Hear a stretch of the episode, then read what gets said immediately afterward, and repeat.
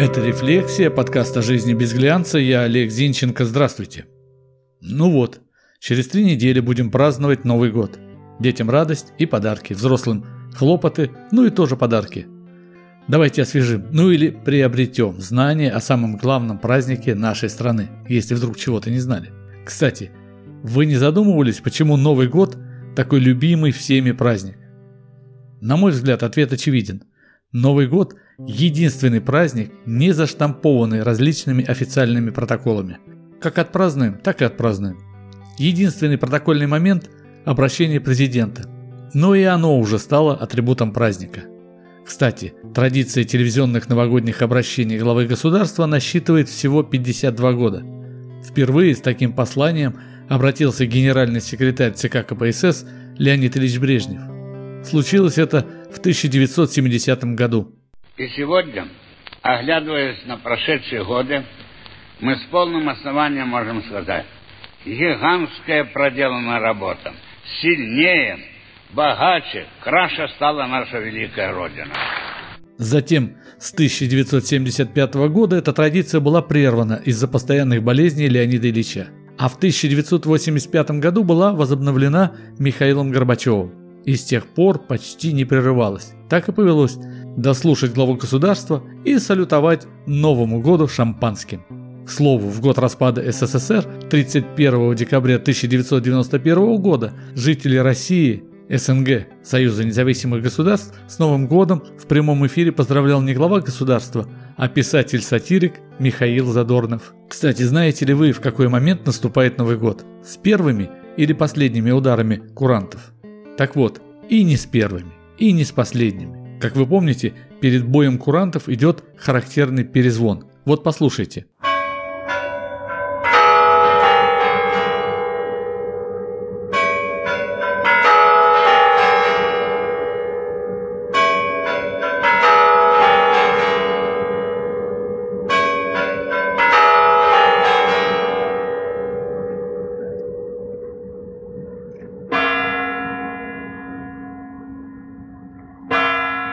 Так вот, с первым перезвоном и наступает Новый год. Самым-самым первым.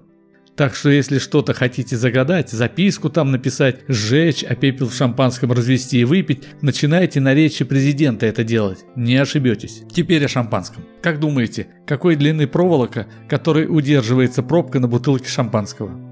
Раньше мюзле, так называется эта проволока, была длиной 52 сантиметра. Сейчас длина меняется и даже бывает уздечка составной. Так вот, за новогодним столом часто находился умелец раньше, который расплетал мюзле и делал из нее различные фигурки. Я, например, делал собачек. Не все пьют шампанское. Первый праздничный бокал наливают все, а до дна допивают не все. Чтобы недопитый бокал не мозолил глаза поборникам традиций, Типа пей до дна, не держи тару, тыры-пыры, ё-моё, положите в бокал маленький квадратик шоколада и призовите участников понаблюдать, как шоколад начнет танцевать в честь Нового года. Пройдет минута, лежащий на дне шоколад облепит пузырьки газа и он всплывет. Пузырьки лопнут и он утонет. Так и будет всплывать и тонуть, пока в шампанском остается газ. Дед Мороз – обязательный атрибут праздника.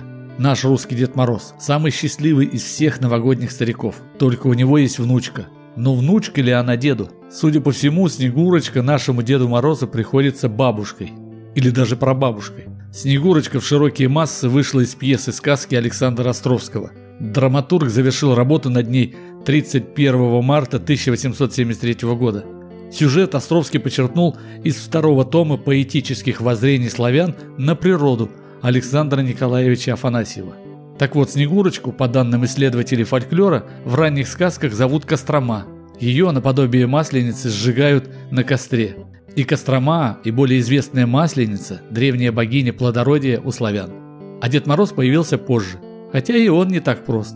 До начала 20 века Деда Мороза на рождественских елках не было. Нет, в фольклоре были Морозко, Карачун, Трескун, но их вряд ли можно назвать прародителями привычного нам деда. Задача этих персонажей была больше устрашать, а не радовать.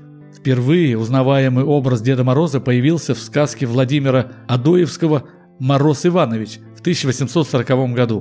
В Европе, особенно в Германии, уже существовала традиция праздновать Рождество вместе со святым Николаем, Санта-Клаусом. В начале 20 века стали популярны открытки с рождественскими сюжетами. В России в 1910 году было продано более 10 миллионов рождественских открыток, на которых появился наш русский дед.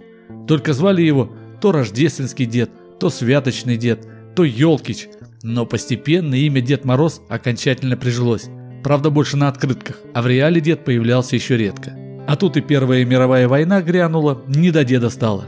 Затем революция, борьба со старыми символами, даже елка была запрещена. Но в 1935 году сначала вернулась елка. Стала она зваться не рождественской, конечно, а новогодней. Вместо восьмиконечной вифлеемской звезды на навершие засияла пятиконечная звезда. Новогодние игрушки рассказывали о достижениях советской власти. Танки, трактора, партизаны, ракеты, овощи – это все оттуда. Тогда же появился Дед Мороз в Кумачевом, красном, то есть революционном тулупе. Но еще не было Снегурочки с ним. Снегурочка заново родилась через 9 месяцев после смерти Сталина. Случилось это 1 января 1954 года на первой кремлевской елке. По сейчас уже традиционному сценарию она появлялась вместе с Дедом Морозом. Спасибо за это мы должны сказать выдающимся людям того времени – Льву Кассилю, писателю, сценаристу, и Сергею Михалкову, писателю, поэту, автору гимнов СССР и России. Именно они писали сценарии для кремлевских елок.